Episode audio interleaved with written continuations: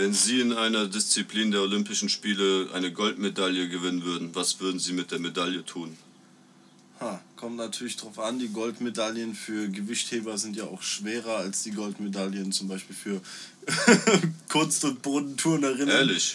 Ja, also nehme ich mal an. So ein, die ja, schwere ja Männer brauchen schwerere Medaillen, ist ja klar, klar sonst ja. sieht man die ja gar nicht.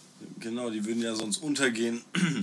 Und ebenfalls würde natürlich so eine kleine Kunst- und Bodenturnerin überhaupt nicht so eine dicke Medaille tragen können. Nee, nee, die würde einfach zum Boden sinken und das wäre das wär so Antitouren. Das Einzige, was sie auf dem Boden hält, ist ihre Goldmedaille dann sozusagen. um aber auf die Frage zurückzugehen, ähm, was würde ich mit der Medaille machen?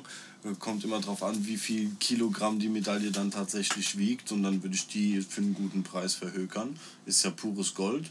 Ich würde mir äh, Goldzähne draus machen. Ja, ich würde mir dann auf jeden Fall drei Prostituierte kaufen für